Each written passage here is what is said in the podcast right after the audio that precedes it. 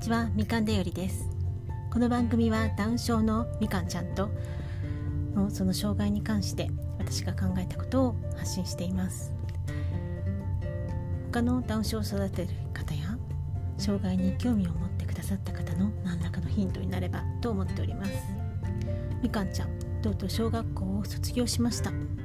4月になってしまいましたので中学校の入学式はまだなんですけれどももう中学生ということですね。早いものです。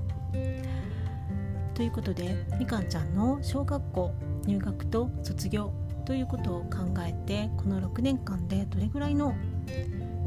まあ、進歩成長があったのかをちょっと考えて振り返っていきたいかなと思っています。まず身長なんですけれども身長は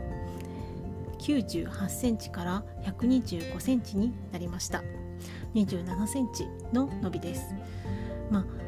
小さいんですけれどもまあ成長曲線的にはカーブには沿っているという感じですね。カーブには沿った状態でマイナス 3.5SD ぐらいのところをいっているということになります、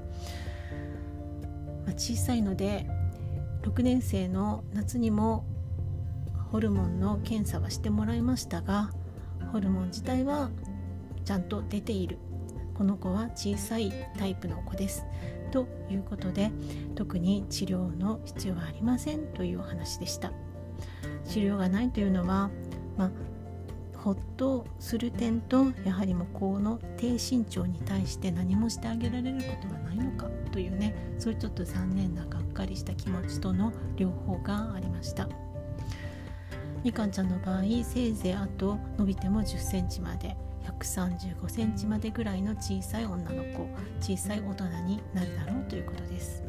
まあ、ですけど1年小学校の間でこれだけ伸びたというのは、えー、入学式の写真と卒業式の写真を見比べるとやっぱり大きくなったなというのをつくづくと感じます、え、体重の方もですね、え、一応それなりに成長はしておりますので、え、6歳時点では13キロ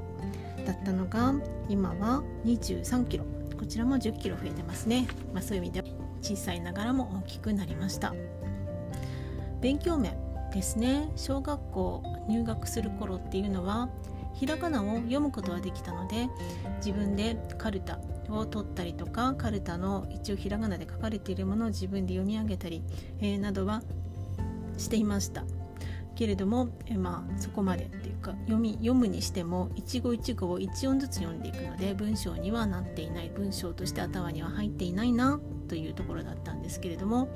最近は漢字混じり。2年生までぐらいの漢字混じりの文は、えー、スラスラと読むようになってきました。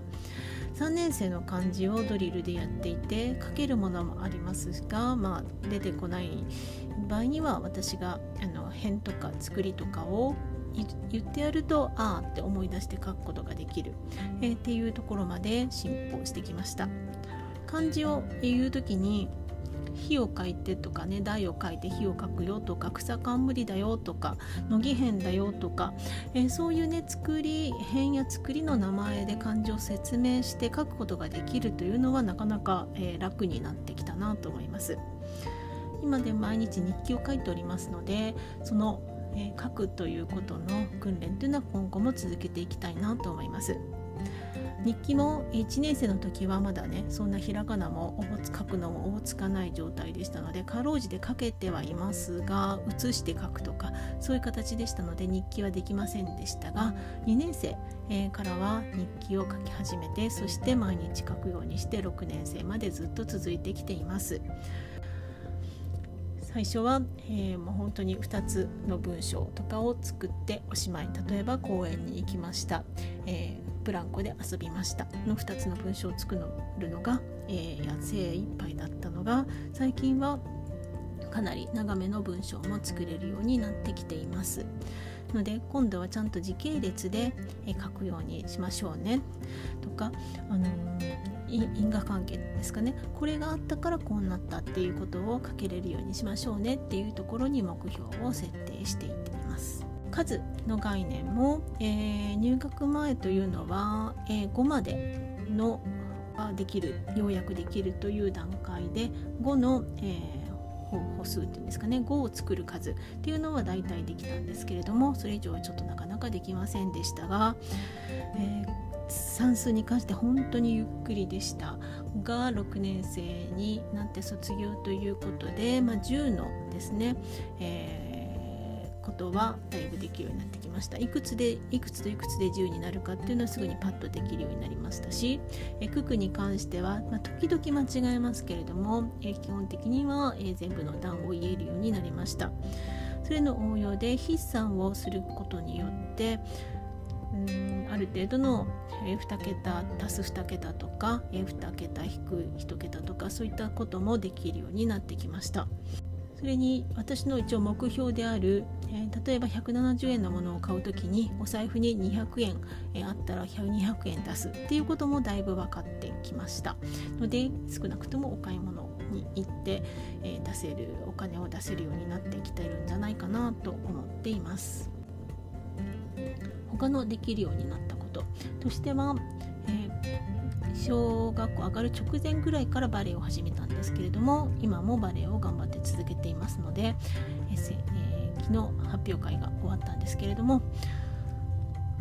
まあえーと、他の子の出来に比べたらねまだまだだと思うんですけれどもそれなりに、えー、振りを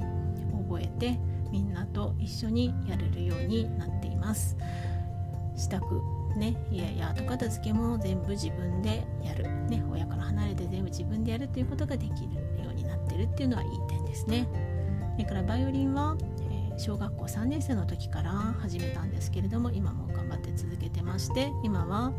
鈴木メソッドの教本でいう2巻目の、えー、真ん中妖精の踊りというのをやっています。だんだんですね要求されるレベルが上がってきていますのでうん昔みたいにいい加減な音を出してても先生が丸はくれませんのでしっかりとちゃんと、えー、した音を出さないと丸がもらえませんということでそれなりに苦労はしているんですけれどもまあ弾けてるだけまだいいかなっていう感じですねこういうバイオリンとかはもう時間がかかるお稽古ですので、えー、ゆっくりゆっくりやっていけたらいいかなと。他の、えー、運動の他の運動機能とか、えー、そういったものに関してはやっぱり水泳もまだできませんし顔をね水につけることができません、えー、そういった点はまあ仕方がないですね。走るのもそんなに速くないですし体力としてももちろんそれなりにはついてきてるんですが他の、健常のお子さんからするとやはりね体も小さいですし何でもちょっとやるのが遅れるという感じなままは仕方がないなと思っています。ただ、えー、やれることでどんどん増えてきているっていうのはいくつもあってそれはねいい点だなと思っています。例えばいろいろなルールのある遊びゲームをやれるようになりました。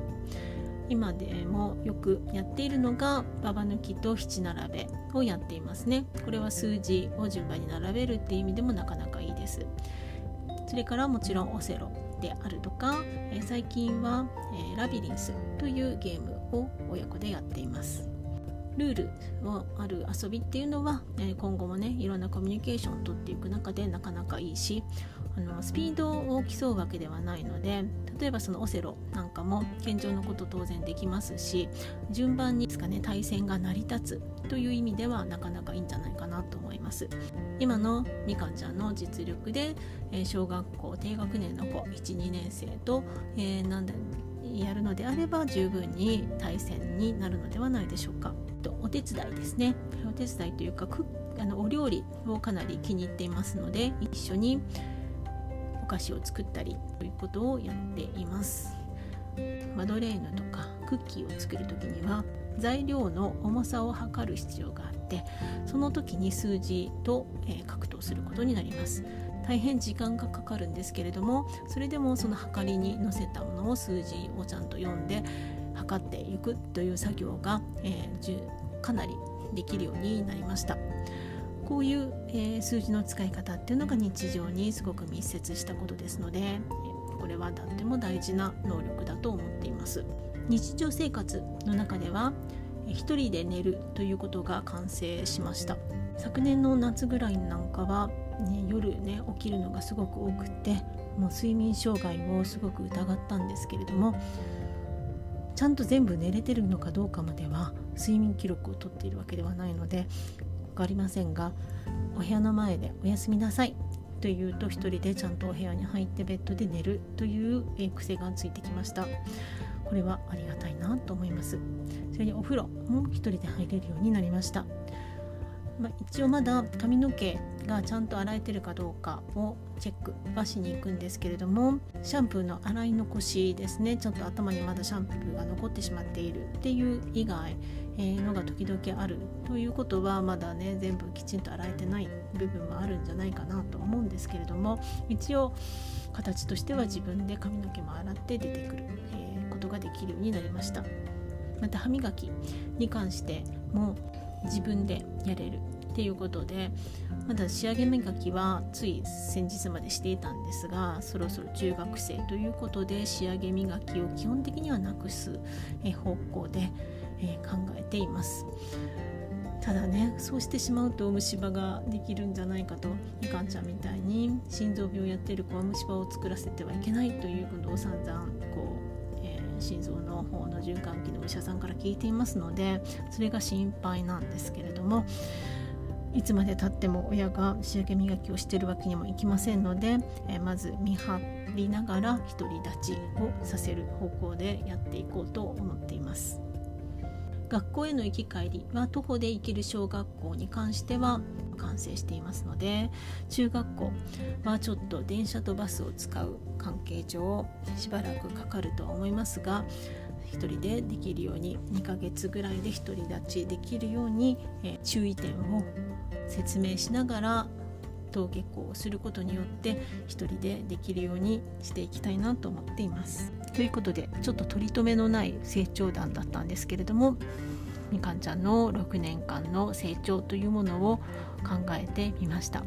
これから中学の3年間でどれだけ成長していくのか楽しみでも、えー、ありますしそれを、あのうまく成長できるように親がサポートしてやっていかないといけないなと思っています。今日も最後まで聞いていただきありがとうございました。今日良い一日をお過ごしください。